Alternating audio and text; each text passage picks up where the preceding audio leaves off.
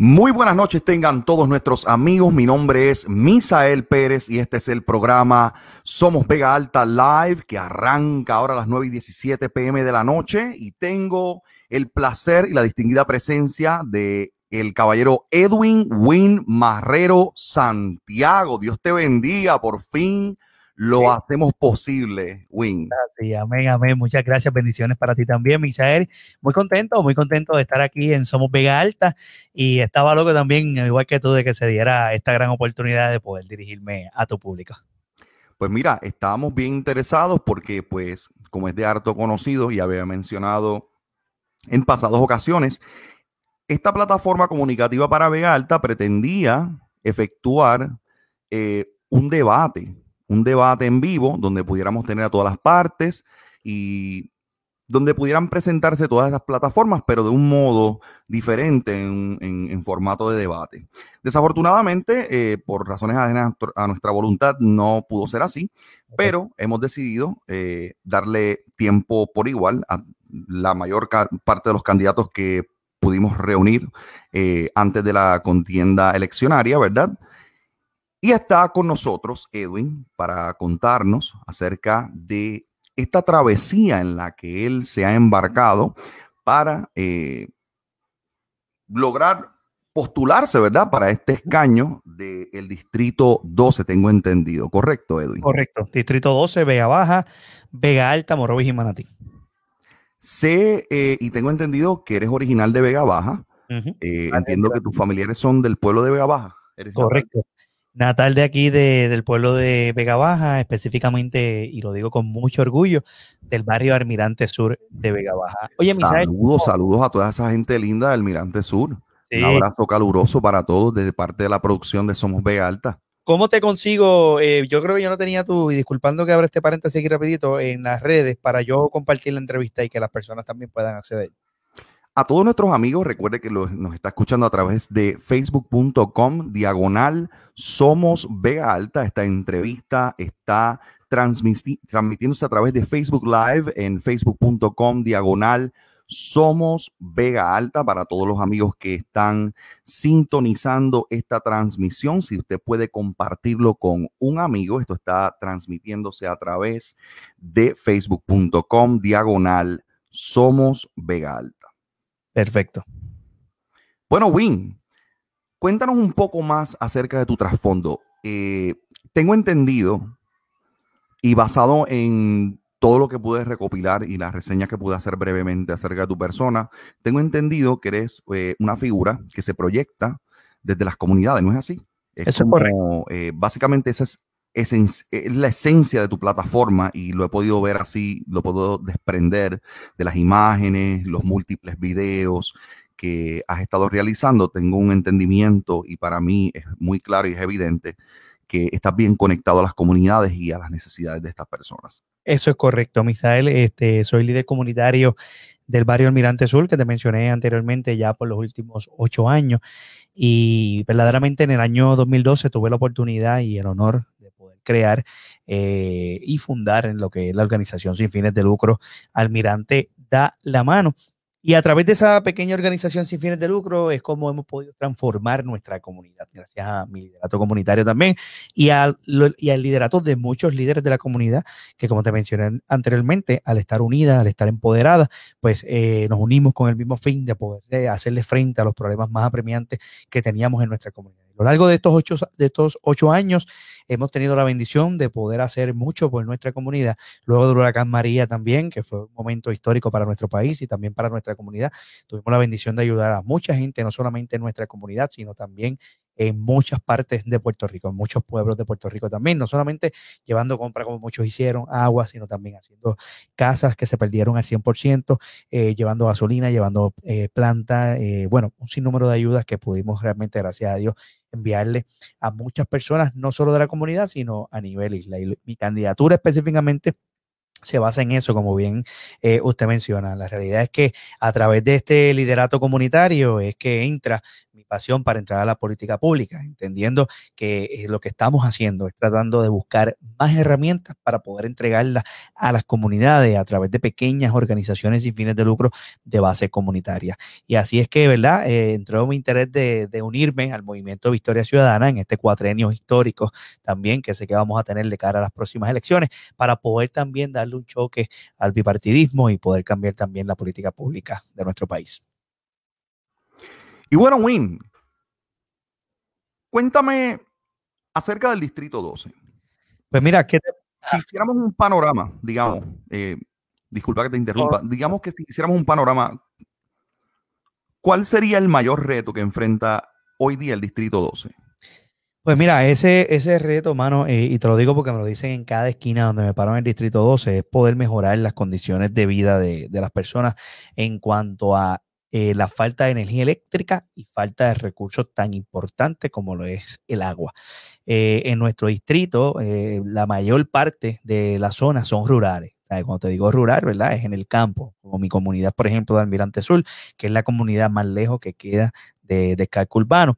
De igual forma también Morovis completo, que se le conoce por ser un pueblo mayormente rural, pues se va mucho. Aquí llueve y cae una, eh, un vientito regular y ya automáticamente luego del huracán María ya existían estos problemas anteriormente, pero luego que pasa el huracán María, que nuestro sistema eléctrico pues está más debilitado, cualquier lluvia, cualquier aguacerito pequeño ya se va la luz. Automáticamente se va la luz Luego tenemos el problema de que se apagan las bombas de la autoridad de gusto y alcantarillado y se va el agua por completo.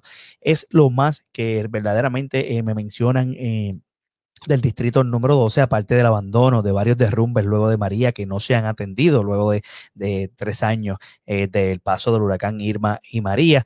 Y eh, son cosas que de igual forma hemos presentado en nuestra plataforma, ¿verdad? Propuestas para poder acabar con esto. Una de ellas, por ejemplo, es eh, la, la, implementación de placas solares en lo que son las bombas de acueducto y alcantarillado. Te digo esto y la semana pasada o casi dos semanas ya, el pueblo de San Lorenzo lo pudo hacer mediante a una organización sin fines de lucro que, como te mencioné anteriormente, es una de mis grandes propuestas, poder hacer pequeñas organizaciones sin fines de lucro en cada rincón del Distrito 12 y que éstas sirvan de enlace desde la Cámara de Representantes para nosotros realmente poder darle las herramientas que se puedan trabajar en acorde a lo que necesita todos los ciudadanos y ciudadanas del distrito número 12. Con estas organizaciones sin fines de lucro, tal como lo hizo el pueblo de San Lorenzo, lo queremos hacer en el distrito 12, que nosotros a través de ellas podamos identificar con los líderes comunitarios fondos federales, que yo pueda identificar desde la Cámara de Representantes fondos gubernamentales y también de ser necesario fondos municipales y podamos instalar este sistema de placas solares en las bombas de acueductos para que una vez estén instaladas y falle, por ejemplo, el tendido eléctrico,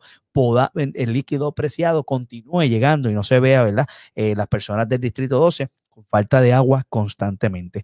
Esto es un problema que incluso lleva más de 20 años en Morovis, pero no solamente se da en Morovis, sino en muchas áreas del distrito número 12. El problema de la Autoridad de Energía Eléctrica, pues obviamente se, estará resolviendo que es falta de mantenimiento.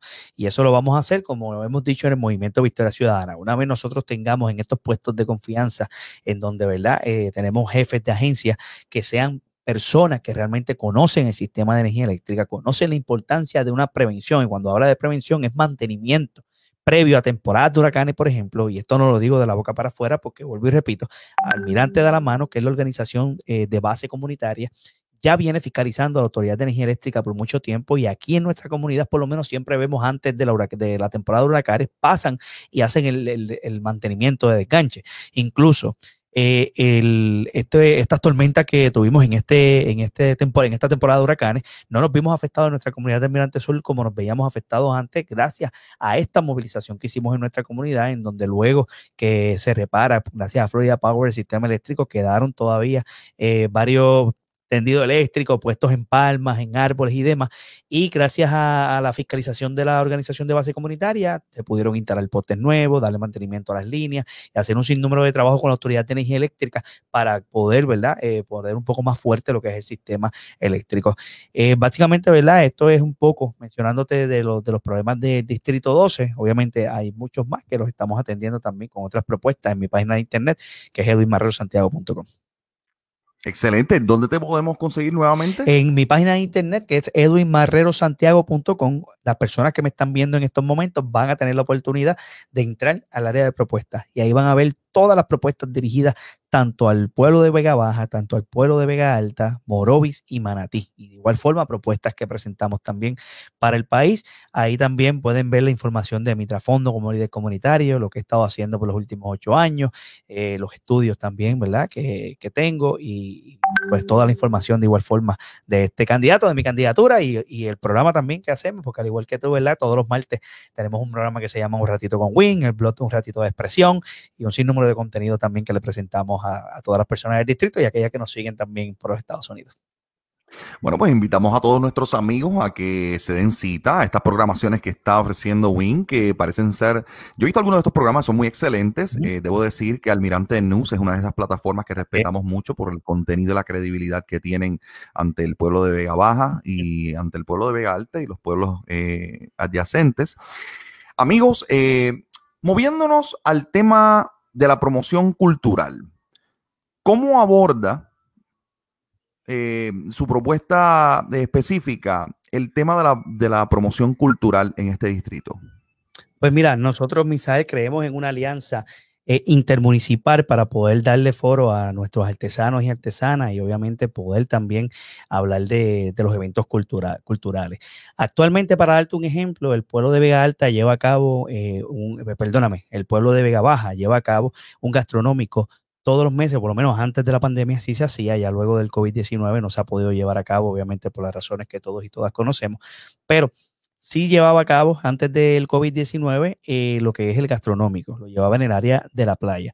A mi entender, ¿verdad? Y esto es una opinión propia, eh, era, es mejor llevar este evento a lo que son los cascos urbanos para poder recuperar los cascos urbanos. Ya la playa de Vega Baja de por sí tiene su encanto. Realmente la playa de Puerto Nuevo es hermosa ya de por sí. Un lugar altamente concurrido, de todas partes de Puerto Rico e, internacional, e internacionalmente, eh, debí, decir. Exactamente, tienes toda la razón. Ahí vienen gente de todos los lugares ya simplemente por ver una de las playas. Y es que no lo digo yo, la realidad es que la playa de Puerto Nuevo, muchos la conocen como Marbella también, eh, es una de las primeras 10 playas más hermosas que hay en Puerto Rico en nuestro pueblo de Vega Baja. Si ya de por sí tú tienes un atractivo tan espectacular y ya la zona se mueve económicamente, siempre hay ¿verdad? movilización, vamos a traer este evento cultural a lo que es el casco urbano. Y nosotros, a través de las propuestas que tenemos de eventos intermunicipales, vamos entonces a, integrar lo que es el pueblo de Vega Alta, el pueblo de Morovis y el pueblo de Manatí para que se integren en el gastronómico, no sin dejar atrás los otros tres pueblos en donde también, claro está, sentándonos y dialogando con nuestros alcaldes y alcaldesas, estaríamos haciendo actividades culturales parecidas. Quizás no un gastronómico, quizás podemos hacer eh, cualquier otro tipo de evento, como por ejemplo queremos hacer en Manatí, en los tubos de Manatí, que está totalmente en abandono actualmente por la Administración Municipal de Manatí, podamos hacer festivales de surfing, un área que es concurrida por muchos jóvenes que les gusta el deporte del surfing, pues nosotros podemos hacer eventos que sean marítimos, en donde podamos preservar obviamente esa área natural que es sumamente importante, siempre llevando a cabo todo este tipo de proyectos con fundaciones sin fines de lucro como amigos y amigas del mar y, que ellos también sean partícipes de, todos este, de todos estos eventos culturales. Y aquí en esto de Manatí que te estoy dando este ejemplo, Vega Baja pueda de igual forma traer a su gente, Manatí pueda, eh, Morovi pueda traer a su gente y Vega Alta. Lo mismo en Vega Alta y lo mismo en Morovi. Y hacer eventos intermunicipales en donde los cuatro municipios se puedan apoyar constantemente en actividades culturales y que podamos compartir, ¿verdad? Esas riquezas que tenemos todos y cada uno de nosotros de los pueblos limítrofes. Tengo una pregunta, tal vez una pregunta difícil. ¿Se ha convertido el pueblo de Manatí en un pueblo fantasma? Pues mira. Como muchas personas aseguran. Pues mira, yo te podría decir eh, que sí, sin que se me quede nada por dentro. Y más aún, es el pueblo en donde más he recibido queja que el distrito, el, representante del distrito 12, donde más ha estado ausente. Esto no lo digo solamente por el incumbente actual, sino por el que tuvo que renunciar por actos de corrupción anteriormente. Manatí incluso es quien le da el triunfo al Partido No Progresista por años en el evento electoral en el Distrito 12. Sin embargo, es el municipio que más es olvidado por este representante del Distrito 12.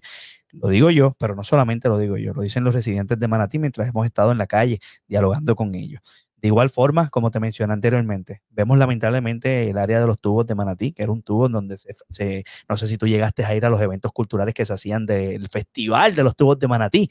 Allí yo tuve la oportunidad de ver a, Pero como Don Omar Gatañón. Ya Manatí no tiene, ya Manatí no tiene eh, festivales de surfing, eh, nada más. Lamentablemente. los tubos se celebraban, venían otros eventos de afuera, ¿no? ¿No es así? Se celebraban, pero ya todo eso se cayó en Manatí. Tanto los eventos culturales como los tubos, eh, perdón, sí, como el Festival de los Tubos, que era muy famoso, como te estaba diciendo, esos eventos de surfing, como tú bien mencionas, todo. Y el área, si tú vas, mira, realmente yo he puesto a pensar y no, no quiero pensarlo, pero es que antes estaba con mi equipo de campaña mencionándolo. Yo hice un video en las redes sociales que se llama ¿Dónde estaban? En ese video se resalta. Oh, lo vi, lo, vi. Excelente video. Sí, pues ahí en la parte donde el dron levanta que se ve la playa, ese es el área de los tubos. Si tú puedes ver la edificación, la ves sin total abandono. Luego que hicimos público el video, ahí automáticamente, que luego yo voy una semana después que publicamos el video a hacer una conferencia de prensa para presentar las propuestas específicas para Manatí. En el lugar, la administración municipal estaba pintando los alrededores. Pero volvemos a lo mismo, Misael. Esto es capote de pintura una pintura allí en el lugar no mejora las condiciones del sitio. Allí hay un tablado que está horrible, que las personas que lo utilizan se pueden allí doblar un tobillo fácilmente y el lugar está en total abandono. La realidad es que nosotros proponemos poder levantar estas facilidades del municipio de Manatí en conjunto con la administración municipal. Por eso es que es bien importante que las personas vean mi candidatura como una candidatura aliada a cualquiera de los dos partidos tradicionales. Lamentablemente el Movimiento Victoria Ciudadana no tiene candidato a alcalde eh, en lo que es los pueblos de mi distrito y es por eso que las personas tienen que verme como un aliado de cualquiera de los dos que ganen las elecciones el próximo 3 de noviembre. No importa alcalde o alcaldesa y no importa el color, si es rojo o azul. La realidad es que vamos a estar haciendo el trabajo de fiscalización, de no darle seguimiento a la, recuperación de estos espacios abandonados, por ejemplo, del que estamos hablando de los tubos de Manatí. Eh, y de igual forma, vamos a estar apoyando también esas iniciativas positivas que tengan los municipios para nosotros poder rescatar lamentablemente todo esto que se ha perdido hablando culturalmente. Moviéndonos a otros temas, ¿cómo aborda eh, tu propuesta para estas elecciones eh, el tema de la promoción del turismo en este distrito? Pues mira, el turismo para nosotros es, sumamente importante y nosotros creemos en hacer pequeñas cooperativas turísticas. Cuando digo cooperativas turísticas, no sé si has escuchado del Charco Azul de mi comunidad, del barrio Almirante Sur. No sé si antes te han hablado de, claro que sí, claro que sí. Eh, tengo muchos tíos eh, por ejemplo, los tíos por parte de mi mamá eh, bajaban por debajo de, de la cueva. Hasta allá. Sí, sí. Llegar al charco y a visitar, lo, visitaban frecuentemente. Dicen que es un lugar espectacular. Sí, pues mira, yo tuve, y me atrevería a decir, no sé si el honor o, al mismo tiempo también eh, poder, me puede dar un poquito de pena haber, haber hecho esto, que es que lo, lo popularicé en un video que hice hace años atrás, yo me atrevería a decir 2014, no sé si 2013, 2014, 2015, por ahí, en YouTube, en donde le pusimos, lo puedes buscar en YouTube, se llama Las Cuevas de Arenales. Es un documental completo que hicimos del área. Y a la gente le interesó y luego de que yo hice eso vino gente de muchas partes, vino guapa. Bueno, todos los canales tradicionales vinieron a, hacer eh, documentales también allí o básicamente, ¿verdad? Mencionar el área como un área espectacular y ahí tenemos lo que tenemos hoy. Tenemos un área que constantemente es visitada, por personas no solamente de la comunidad y Puerto Rico, sino yo mismo, que soy aquí del barrio, he tenido la oportunidad de darle tours allí a gente británica, gente que viene de Miami, gente que viene de España, de todas partes del mundo. Yo mismo lo he atendido y le he dado un tour porque pues soy local de aquí, lo conozco desde que me he criado aquí en mi comunidad de Almirante Sur. ¿Cómo vamos a hacer lo que, contestando tu pregunta? Haciendo pequeñas cooperativas de, de turismo. Nosotros creemos que eh, la comunidad es quien tiene que apoderarse de estos espacios. Actualmente está en total abandono también por la Administración Municipal de Vega Baja. Si no fuera por la organización sin fines de lucro, Almirante da la mano, el Charco Azul hoy fuera un mini vertedero clandestino prácticamente, porque también nos educamos en preservar estos espacios. Pues sí, ¿cómo nosotros podemos hacerlo? Pues dando obviamente oportunidad y herramientas a las comunidades para que se organicen, número uno, y número dos, puedan instalar estas, eh, estas pequeñas cooperativas comunitarias en donde todos puedan ayudarse y contribuir a cuidar y preservar primeramente este medio ambiente, porque Charco Azul le da agua a más de 5.000 familias en la zona.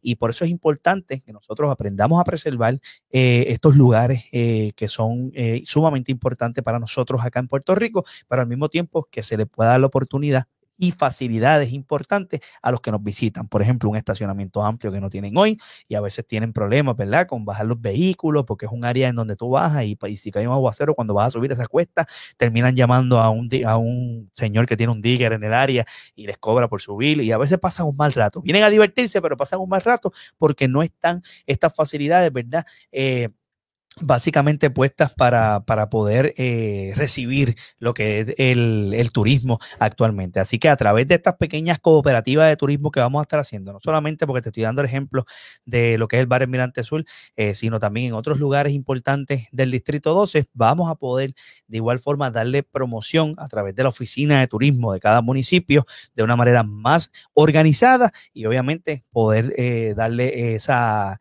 darle esa felicidad que, quiere el turista una vez llega y que se le pueda atender de una mejor forma de como están haciendo, por ejemplo, actualmente, que están en total abandono. Ya que eres local de Vega Baja, me interesaría mucho conocer, estaba interesado en conocer acerca de esto, tal vez puedes arrojar un poco de luz sobre lo que está eh, sucediendo actualmente. ¿Qué está pasando con las facilidades con aquel elefante blanco frente a la playa de Vega Baja? Este edificio un, edificio muy hermoso, debo decir. Recientemente publicamos aquí en Somos Vega Alta unas fotografías aéreas de este lugar. Eh, la, playa, la, playa, de Vega Baja, para muchos de los que nos están escuchando, si usted no ha visitado la playa de Vega Baja en cerca de 10 a, 10 a 14 años, eh, la playa de Vega Baja no es lo que usted dejó allí. Ha cambiado eh, impresionantemente para bien, diría yo, en algunas, eh, en algunas áreas. El embellecimiento del área eh, es algo que verdaderamente fue muy impresionante de ver, porque de pasar aquello de ser un, un pedregal eh, lleno de cal, que se llenaba de fango, donde, como bien mencionas, llegaba uno a veces a pasar un buen rato y terminaba con, un problema o un, o un traspié, ¿verdad? Correcto. aquellos pues lograrán establecer unos estacionamientos allí apropiados, etcétera, etcétera. Pero no cabe duda que hay mucho trabajo aún que hacer allí en la playa de Vega Baja y siempre me ha parecido curioso aquel elefante blanco, que podemos llamar un elefante blanco de Vega Baja, ¿verdad? ¿Qué es lo que ha sucedido con aquel lugar? ¿Fue falta de fondos? ¿Fue eh, falta de plan estratégico para aquel lugar? Porque siendo una playa tan concurrida y una playa que ciertamente no tiene nada que envidiarle a ninguna playa en, el, en, el, Caribe ahora mismo. Correcto. Una, playa hermosísima de primer orden, donde se disfruta mucho en el área de eh, una experiencia gastronómica muy especial, eh, local del área, pesca eh, del área, de la misma playa. es algo que ciertamente es un gran atractivo. ¿Qué sucedió con aquello allí? Porque es que todavía al sol de hoy eh, no hemos visto ese lugar, tal vez como en lugares como en Cabo Rojo, que tienen pequeñas hospederías donde justo ahí, a la orilla del mar, te puedes quedar. Eh, aquello parece ser como un lugar muy, eh, un lugar con mucho potencial, debo decir. Definitivamente, tienes toda la razón, Misael, cuando mencionas que es un lugar con mucho potencial. Y actualmente no solamente tiene la cazuela abandonada, tiene varios lugares de comercio que podrían eh, actualmente estar funcionando para los pequeños emprendedores y emprendedoras de la ciudad de Vega Baja. Esta área, y quiero clarificarlo, esta área no pertenece a mi distrito, ahí ya sería el distrito número 11, pero como bien menciona, soy de aquí, soy vegabajeño y estoy al tanto de las cosas que suceden en mi ciudad. Y esto no se pudo terminar porque fue una mala inversión, obviamente, que hizo el exalcalde de Vega Baja del Partido No Progresista, Edgar Santana, que todos sabemos los escándalos de corrupción que tuvo después y tuvo varios años presos. Eh, hasta que el gobernador, el ex gobernador eh, Alejandro García Padilla, pues lo indultó y hoy pues está en, la, libre comunidad. Pero eh, se, hizo una serie de préstamos, ¿verdad? En, la ciudad de Vega Baja para poder eh, hacer este, esta facilidad que, como tú bien mencionas, es una facilidad sorprendente. Actualmente está muy deteriorada porque no se pudo terminar. Y Edgar básicamente lo que hizo fue lo que te mencionaba que hicieron en el municipio de Manatí con los tubos eh, capote de pinturas, como dicen por ahí. Eh, lo puso bien bonito, por los alrededores, las ventanas, eh, y, lo pintó y, y, básicamente lo utilizó, eh, ¿verdad? Como gancho para él poder revalidar en las elecciones y demás, y se veía lo más lindo, claro. Este, cumplió su cometido, pero nunca se llegó a finalizar. Entra la administración actual, que es la administración de bajo el Partido Popular Democrático de Marcos Cruz Molina, y tampoco se le ha dado seguimiento al lugar. Sí, eh, yo he tenido conocimiento y constancia también de que se ha tratado de hacer varias negociaciones con varios comerciantes eh, que incluso son fuera eh, de la ciudad de Vega Baja, pero me consta que amigos propios comerciantes han ido también a la alcaldía y han presentado propuestas viables para poder rescatar este lugar eh, a través de cooperativismo, a través de propuestas sumamente interesantes que yo he tenido oportunidad de leer porque son amigos comerciantes que me han presentado, pero lamentablemente no han tenido el aval tampoco de la administración municipal porque en el entonces que este amigo vegabajeño comerciante le presenta eh, ¿verdad? esta propuesta al municipio de Vega Baja, ya había una propuesta de por medio de alguien que no era Vega Bajeño.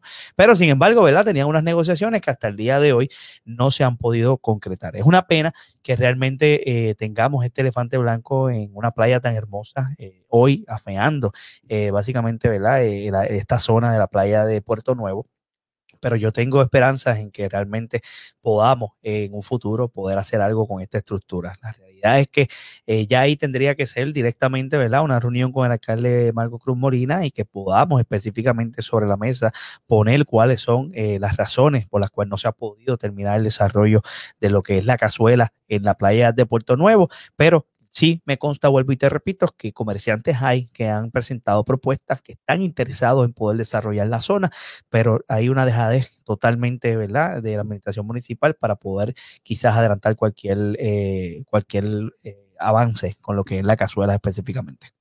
Te pregunto interesantemente porque he tenido la oportunidad de estar en las islas del Caribe y visitando una isla, por ejemplo, como San Martín. Yo quedé enamorado de San Martín. Quiero enviarle un caluroso abrazo a todos nuestros amigos de Santo Domingo y de San Martín, los amigos de la cadena de farándulahd.com, a los cuales queremos enviarle un caluroso abrazo en esta noche. Eh, visitando la isla de San Martín, em, me detuve en una de las playas a comer. Interesantemente, en un tipo de cazuela de la misma, es esta, edificación de la, e, esencialmente la misma clase. Estamos hablando de una edificación a las faldas de la playa, donde podías comerte cualquier pescado allí sentado a la sombra de una palma. Y luego te ibas y te dabas un chapuzón. Entonces, esta esta clase de turismo, que es, exactamente el mismo turismo que voy yo hago allá en San Martín, viene alguien de otra parte en Inglaterra y viene y lo hace en Puerto Rico. De eso es de lo que se trata. Correcto. Esto podría estar catapultando en la región y en la zona. El turismo es más fácil venderlo de esa manera. Y pues quería hacerte esa pregunta ya que eres de Vega Baja y pues interesantemente que mencionas que la de ha sido un común denominador. Correcto, totalmente de acuerdo. Incluso eh, la propuesta que, presentaba uno de mis compañeros comerciantes que te mencionaba era precisamente eso, que pudiéramos en la parte de arriba de la cazuela poder hacer un salón de actividades. Imagínate cuántas personas no quisieran casarse en la playa de Puerto Nuevo, en un salón Imagínate sorprendido allí con esa playa y el... Aquello, aquello sería un powerhouse del turismo en la zona, mi hermano, tú sabes, es verdaderamente impresionante. Y no solamente es el impacto que esto tendría al traer la cazuela, es el impacto económico que tienes en la zona con los amigos comerciantes también que ya están. económicamente, el que vende el pescado, el que vende los supplies, eh, tú sabes, tú tienes un movimiento mucho más amplio en la región cuando tú tienes, tú traes, tú llevas estas cosas directamente a la playa. Si vienes a ver, y fíjate, yo entiendo también porque si hablamos un poco más de la historia de la playa de Vega Baja, la, playa de Vega Baja tenía un aspecto, digamos, similar, pero era como de un modo diferente. Había una calle que pasaba justo por el frente de la playa, donde podías cruzar. Y yo entiendo que la criminalidad fue un factor muy importante en remover aquella carretera de allí y también, obviamente, pues la naturaleza reclamando su espacio. Claro, claro. Eh, pero entendemos la clase de dinámica que se dan cuando tú puedes llevar muchos vehículos hasta un lugar como tan concurrido como una playa y todos los retos que eso presenta, pero verdaderamente vimos cómo, eh, cómo este concepto de la cazuela trae como un color diferente, como un matiz diferente dentro de, de todo lo que se estaba pensando o lo que originalmente se había planeado para aquel lugar. Pero ciertamente sería lo que en inglés los americanos conocen como un powerhouse para toda la región. Si hoy pudiéramos tener una facilidad de primer orden donde recibir a nuestros turistas para una velada al frente de esa playa, señores, usted se imagina, nosotros vamos a San Martín y hacemos lo mismo. Nosotros nos montamos en un avión o en un crucero y vamos y le dejamos los chavos allá a San Martín. Y esa experiencia de turismo de primer orden usted la puede tener allí. Accesible no solamente para usted, el local, pero también para, para nuestros turistas. Claro, claro. Yo quiero mencionar también algo bien importante y es que incluso esto lo hablaba hoy con unos jóvenes que tuve la oportunidad de, dialogar con ellos eh, de noveno grado y octavo grado de la Escuela Inmaculada en Manatí, en donde estuvieron presentes junto a sus padres. También la importancia de cómo se llevó a cabo esta construcción eh, fuera también de los parámetros de protección de costas en Puerto Rico. La realidad es que en Puerto Rico también, y por lo menos eh, es algo en lo que estamos enfocados en el Movimiento Victoria Ciudadana, es poder detener también las construcciones cerca de la costa pero a sabienda de que obviamente ya está, ya el daño se hizo y, tenemos la cazuela allí, pues se le puede sacar el valor que, y, obviamente exprimirla, como bien usted está mencionando, ¿verdad? Y yo te quiero decir algo adicional, no solamente está la cazuela ahí eh, abandonada como un elefante blanco, sino que detrás de la cazuela o frente, como lo quieras llamar, hay un edificio que básicamente fácilmente podría servir como un pequeño hotelito, que está totalmente abandonado también. Que imagínate también en ese, en ese local que puede ser un centro de recesiones cómodos para hacer bodas, cualquier tipo de actividad, como tú bien suena, recibir a los turistas, tú puedes alquilar también esas facilidades. Mira, si es un dueño lo que sea, se puede convertir en un estorbo público que lo es actualmente, que lo quiera la administración municipal y que pueda también alquilarlo y rentarlo para las personas que nos visitan desde afuera. Te digo, la zona podría ser algo espectacular, pero hace falta visión número uno y número dos también voluntad política para poder llevar a cabo este tipo de, proyectos y hacerlo realidad.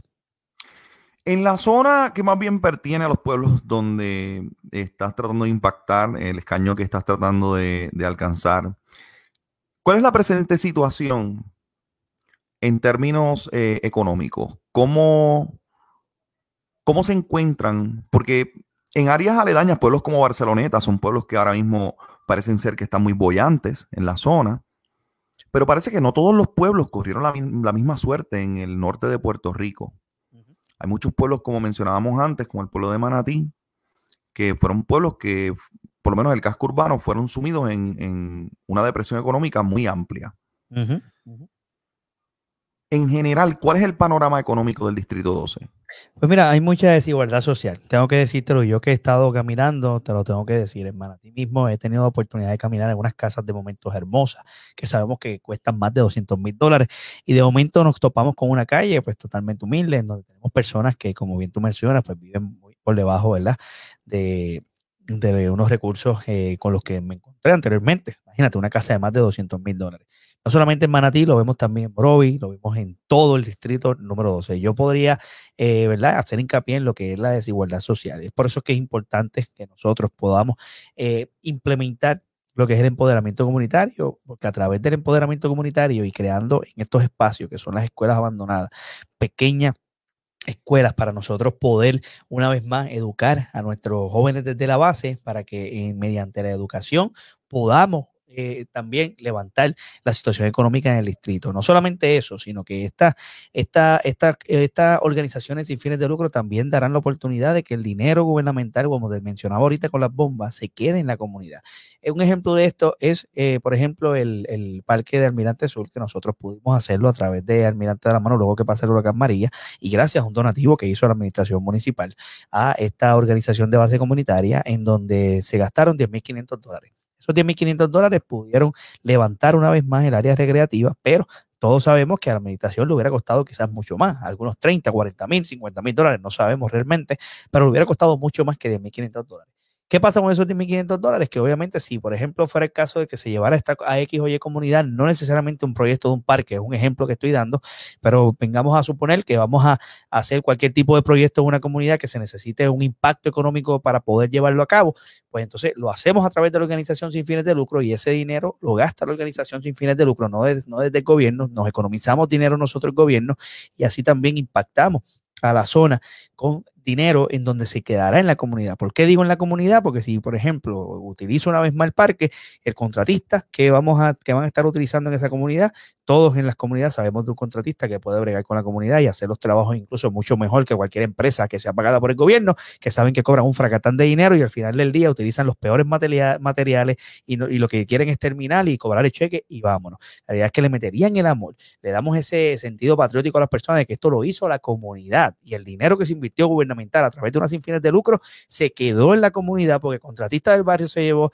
eh, hizo el trabajo, porque el que pinta del barrio también vino y hizo su, su, su impacto pintando el lugar y se llevó su chavito y así sucesivamente cualquier otro ¿verdad? proyecto que se pueda llevar a cabo y podamos levantar la situación socioeconómica que vivimos en el distrito número 12. De igual forma también los cascos urbanos, tú los mencionas, y una de las propuestas importantes que nosotros tenemos para los emprendedores y emprendedoras para levantar los cascos urbanos, que como bien menciona Manatí, pero no solo Manatí, Vega Baja, Vega Alta y Morovi, aunque Morovi puedo decirte no tanto, pero sí como quiera se puede hacer mucho más.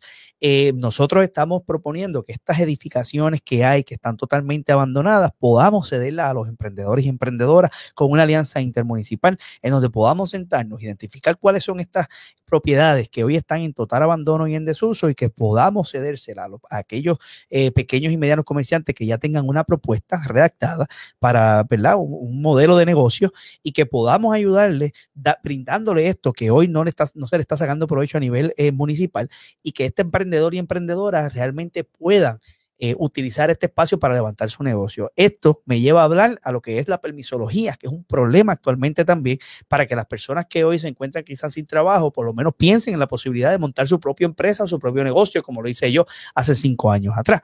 Así que poder manejar la permisología en o antes de 30 días va a ser importante y también lo queremos hacer con una alianza intermunicipal en donde podamos tener nuestra propia oficina en el distrito 12 y esta rueda ya está inventada, esto ya está corriendo en el pueblo de Comerío, en otros lugares también, en donde ya se han hecho esta alianza intermunicipal y han podido facilitarle los permisos a los pequeños y medianos comerciantes de la zona en o antes de 30 días y así poder también incentivar el pequeño comercio que también al mismo tiempo estaría incentivando más empleo para el distrito y al final del día pues podemos trabajar un poco más con la situación socioeconómica del Distrito 12.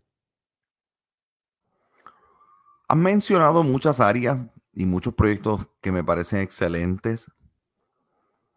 En tu gesta, proyectándote al futuro, Edwin, si alcanzaras el escaño. Lo vamos a alcanzar. ¿Cuál sería ese único proyecto que si pudieras cumplir ese, Edwin, te puedes morir tranquilo? ¿Cuál sería ese único proyecto de todos estos proyectos que has mencionado, ¿cuál sería el único que si lo logras concretar, estarías satisfecho eh, proyectándote hacia el futuro? Bueno, el empoderamiento comunitario, Misael, siendo honesto contigo. mi sueño, yo, yo di un paso al frente en la política pública en mi país porque me di cuenta que en mi comunidad pudimos hacer un cambio juntos, unidos. No Edwin Win Marrero Santiago Soro, la comunidad, los distintos líderes de cada sector de mi barrio. Y de caramba, si yo comencé en mi pedacito de tierra a hacer un cambio significativo, ¿por qué no comenzar a enseñar a otras comunidades cómo hacerlo y que podamos realmente transformar el Distrito 12? Doy un paso al frente en la política y si contesto tu pregunta desde lo más profundo de mi corazón, cuando yo tenga las comunidades del Distrito 12 organizadas en su totalidad, mi trabajo habrá culminado en el Distrito 12. Porque hasta solas esas comunidades van a poder hacerle frente a los problemas más apremiantes, porque no van a necesitar esperar la acción gubernamental para poder resolver cualquier problema que estén enfrentando.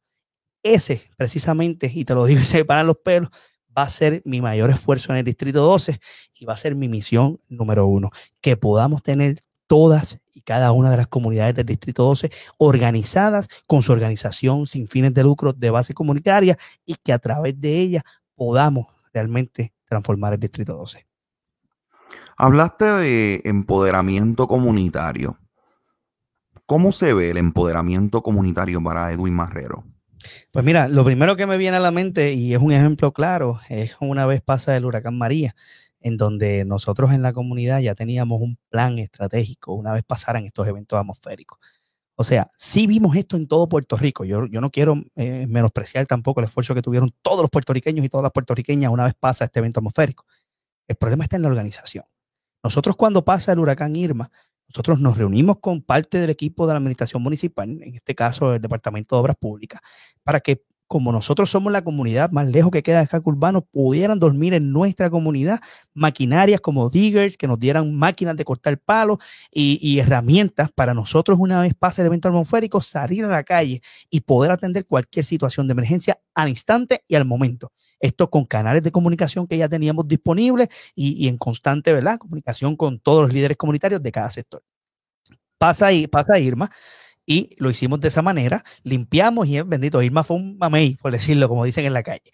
Pero cuando pasa el huracán María, volvimos una vez más a la planificación. Y por eso es que te hablo del empoderamiento comunitario, que no es otra cosa que nosotros empoderar a la comunidad y organizarla y, y, y poder estos eventos atmosféricos o cualquier situación, problema que enfrente la comunidad, tener un plan ya estratégico para nosotros poder responder. Cuando pasa el huracán María, que queda devastada, que yo tengo una foto que qué pena que no te la pueda mostrar en este momento, en donde se supone que sea la carretera municipal y eso parece la película de Jurassic Park, así me lo mencionaban las personas que venían de afuera cuando me entrevistaron en varios canales internacionales.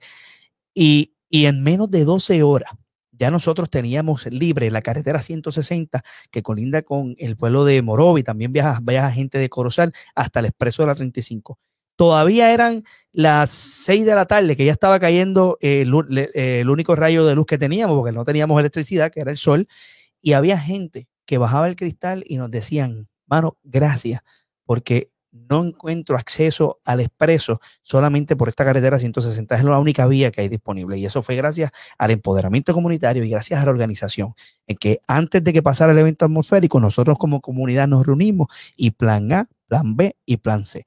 Un grupo de Almirante Norte y Almirante Sur se encontraron en el mismo centro y en menos de 12 horas, en el evento más difícil que ha enfrentado nuestra isla del encanto Puerto Rico, nosotros pudimos trabajar en conjunto. Luego de eso te puedo hacer mil historias más, Misael, de cómo, por ejemplo, no querían montarnos el sistema eléctrico porque era un área rural y nosotros a través de reuniones con distintas empresas norteamericanas que se dedicaron a levantar nuestro sistema eléctrico le decíamos vengan a nuestra comunidad que nosotros vamos a hacer el trabajo hacíamos almuerzo para esos voluntarios y eran más de 100 platos de almuerzos diarios que se hacían porque éramos nosotros la gente del barrio quienes nos metimos en el monte a buscar ese cable reciclado levantar esos postes y que Florida Power que fue la empresa al final del día que pudo meter mano con nosotros nosotros pudiéramos energizar, energizar nuestra comunidad.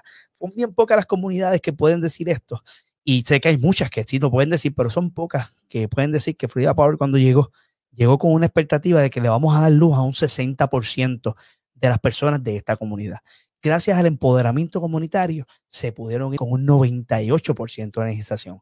Tanto así que el presidente de Frida Power, eh, de esa empresa, tuvo que visitar nuestra comunidad y, nos felicitó porque ellos no podían creer el impacto que ¿verdad? tuvo la comunidad y la ayuda comunitaria que tuvieron para poder levantar el sistema eléctrico de, de nuestra comunidad. Miles de historias más te puedo hacer del empoderamiento comunitario y la importancia de fiscalizar a nuestras agencias gubernamentales también a través de estas mismas para poder mejorar la calidad de vida de todas las comunidades. Y bueno, yo creo que hasta este punto has logrado satisfacer todas nuestras eh, preguntas. Te agradezco oh, mucho. Moviéndonos a algo más personal. ¿Cómo celebra Edwin Marrero la Navidad? Ya nos estamos aproximando y yo creo que yo me adelanté un poco, pero todos los puertorriqueños comenzamos, yo creo que la Navidad ya cerca de las celebraciones de acción de gracias. Estoy seguro que no me equivoco. Eh, a lo largo y ancho de Puerto Rico, nuestra gente siempre celebra desde temprano y acaba bien tarde. Esas octavitas parece que nunca se acaban y pareciera como si viviéramos en un constante eh, periodo navideño donde celebramos de todas estas comidas deliciosas y toda la gastronomía que el mundo envidia acerca de nuestra isla. Eh, ¿Cómo celebra Edwin Marrero la Navidad?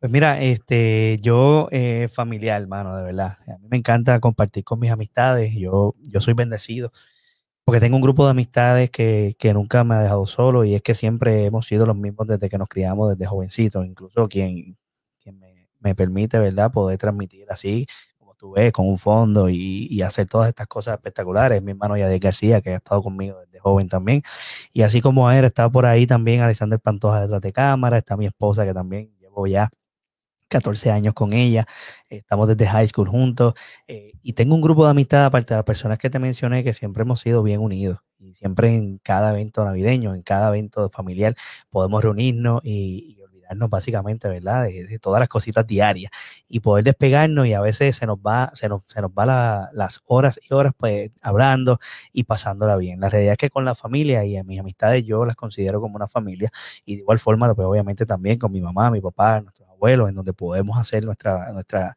nuestras fiestas Aprovecha, aprovecha y envíale un saludo, aprovechale y envíale un saludo aquí en vivo. Claro que sí, ¿no? Y, y, oye, mi abuela es una de las que siempre ve mi programa, que nunca se lo pierde también, y yo siempre comparto, ¿verdad?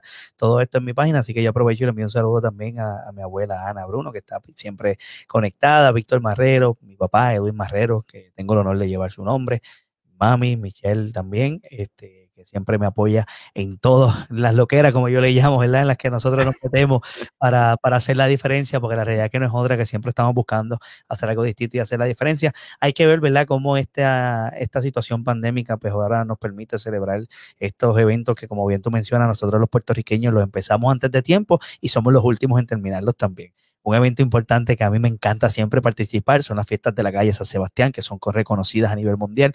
Y es una pena, ¿verdad?, que quizás este año se vean un poco eh, limitadas o no sé si hasta incluso se puedan llevar por todo esto del COVID-19. La realidad es que en Puerto Rico es donde más eh, se goza la Navidad y eso lo sabe todo el mundo. Si las personas quieren en un evento, una temporada pasarla espectacular, en Navidad no hay otro lugar en el mundo como Puerto Rico. La realidad es que la comida también tenemos que mencionarla. Arroz con gandules, el lechón, el cuerito del lechón, el pastel, los, tembleques, el majarete. Suculento, señores. Eh, para el que no lo haya probado, usted tiene que pasar por Puerto Rico unas Navidades. Es un tiempo frito como templado. O sea que no está tan caliente como en el verano aunque usted se puede sorprender, ¿verdad? Sí. Pero verdaderamente una temporada muy especial, una temporada donde la hermandad, donde la música, la música viva en la Navidad. Acá eh, la solemnidad de las celebraciones de Navidad en otros países del mundo tal vez le roba un poco a eso de lo que nosotros nos aprovechamos y tal vez porque en ese Caribe está ese fuego tan encendido que mm, nosotros traducimos esa solemnidad en ritmos vivos, donde la plena y la bomba pregonan que vienen los tres reyes, que los pastores salen a ver y todas esas enseñanzas y esas historias hermosas que cuenta nuestra música, eh, tienen un distintivo y un atractivo muy excelente. Eh, quiero que sepas, eh, Edwin, que esta plataforma de Somos Vega Alta eh, te abre las puertas y quiero que se convierta en tu casa. todo lo que tú necesites, déjanos saber. Nosotros tenemos una plataforma aquí abierta, muy, con una mente muy abierta, con una mente muy abierta, como un espacio comunicativo abierto para, para todos los candidatos, ciertamente nosotros hemos eh, extendido invitaciones a todos los candidatos de todos los partidos eh, en escaños diferentes. Eh, y pues quiero que sepas que tienes nuestro apoyo, que esta plataforma existe no solamente para comunicar a nuestro pueblo el acontecer, ¿verdad? político, en este caso como noticia, como un evento noticioso, pero también es un proyecto que pretende la comunicación cultural, así que solamente eh, no podemos esperar a ver, debería decir, todo lo que está a punto de, acontecer y queremos que sepas que las puertas de nuestra casa están abiertas. Así que te agradecemos mucho en esta noche por estar aquí con nosotros y contestar nuestras preguntas. Eh, ha sido una velada muy especial y sé que muchos de nuestros amigos la han disfrutado. Ya son las 10 y 6 de la noche, hora del este de los Estados Unidos.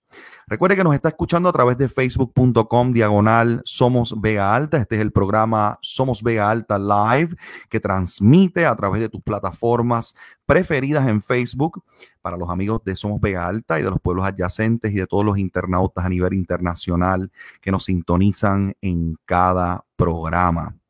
Y bueno, Win, quiero darte la oportunidad a que puedas dirigirte en modo de un mensaje en estos minutos finales de esta programación a toda la audiencia, a todos los internautas que están en sintonía. Si tuvieras que enviar un mensaje y, y pudieras aprovechar esta plataforma, cuéntanos qué sería ese mensaje para dejar a todos nuestros amigos. Pues mira, ese mensaje eh, sería sobre la importancia a lo que estamos a punto ya de hacer este próximo 3 de noviembre, que es la importancia al voto. La realidad es que en Puerto Rico hemos vivido un cuatrenio histórico. Hemos pasado por mucho en estos últimos cuatro años. Desde la primera vez que juramentó el, el gobernador saliente Ricardo Rosselló, lamentablemente firmó una reforma laboral que nosotros le llamamos de forma laboral, en lo que le quitó a los trabajadores y trabajadoras de Puerto Rico eh, derechos eh, en, sus empleos, obviamente. Repito, repítelo otra vez, por favor. Eh, ¿Cómo es que ustedes le llaman? De forma laboral. En vez de reforma, es una de forma laboral, que le quitó beneficios por enfermedad a todos los trabajadores y trabajadoras de Puerto Rico. No solamente eso, sino también le quitó beneficios a, a tu permanencia. En vez de tres meses, ahora son nueve meses. Beneficios de vacaciones no solamente eso, luego de que firman la de forma laboral, sufrimos el embate de los huracanes Irma y María y vimos cómo se nos, se nos escondieron suministros. Mientras nosotros los líderes comunitarios buscábamos la forma de conseguir cajas de agua y esos artículos de primera necesidad para todas las personas de nuestra comunidad y de pueblos adyacentes, el gobierno te la escondía. Pasamos los terremotos y vuelve a suceder ya bajo otra gobernante, en este caso, Wanda Vázquez Garcet. Nos escondieron los catres a nuestra gente del sur. En este caso ya no le confiamos ni una sola botella de agua al gobierno de Puerto Rico y fuimos nosotros quienes realmente nos arriesgamos al llegar al sur y poder atender la situación de nuestros hermanos en el área sur de Puerto Rico. Antes de esto, pudimos unirnos y pudimos sacar a ese gobernador que nos falló y que nos insultó a través de un chat con sus amigos del alma. Amigos del alma que se llenan los bolsillos de millones de dólares que pagamos tú y yo en contribuciones.